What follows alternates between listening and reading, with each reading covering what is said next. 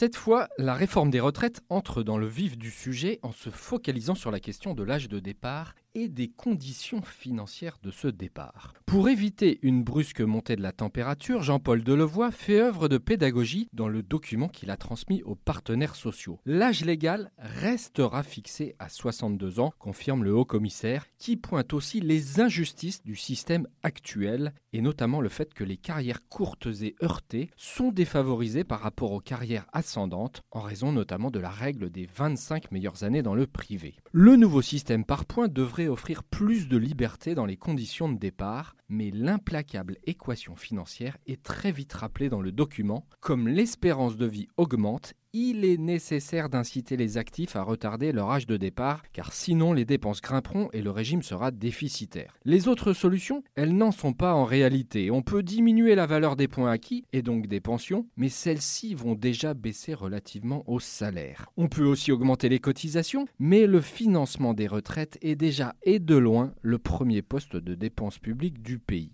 Comment dès lors inciter les Français à travailler au-delà de 62 ans, sachant que l'âge minimal se situe plutôt autour de 65 ans dans les autres pays? Jean-Paul Delevoye propose un coefficient majorant les points de ceux qui prolongent leur activité. C'est très habile, il insiste sur les bonus plutôt que sur les malus, même si au final cela revient un peu au même, puisqu'un salarié partant sans majoration sera de fait pénalisé. Exit aussi la notion d'âge pivot à 63 ans qui avait suscité une levée de bouclier il y a quelques mois. Bref, le doigté du haut commissaire doit permettre de consolider le système de retraite sans rajouter à la contestation sociale actuelle. C'est aussi l'avenir de la réforme des retraites qui se joue maintenant. Retrouvez tous les podcasts des échos sur votre application de podcast préférée ou sur leséchos.fr.